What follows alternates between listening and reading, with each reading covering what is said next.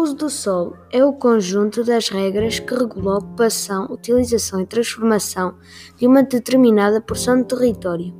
O regime do uso do solo define a disciplina relativa às respectivas ocupações. Utilização e transformação é realizada nos planos territoriais em âmbito intermunicipal ou municipal em vigor, mediante a sua classificação e qualificação. A classificação do, do solo determina o destino básico dos terrenos, operando a distinção fundamental entre o solo urbano e o solo rústico. Invasões por espécies exóticas.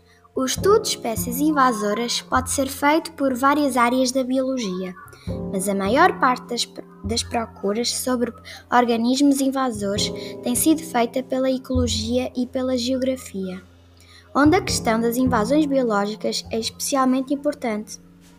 Embora por volta de 1860 Charles Darwin já tivesse chamado a atenção para o crescimento explosivo de espécies invasoras, foi só em 1958 que Charles Elton adverte para a necessidade de se conhecer melhor essas espécies e estabelecer estratégias de controle.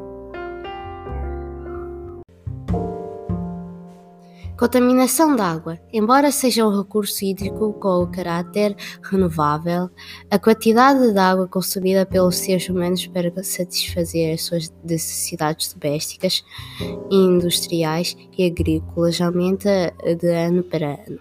Os cidadãos das nações desenvolvidas estão, na sua maior parte, convencidos de que chega a abrir uma torneira para que saia água potável.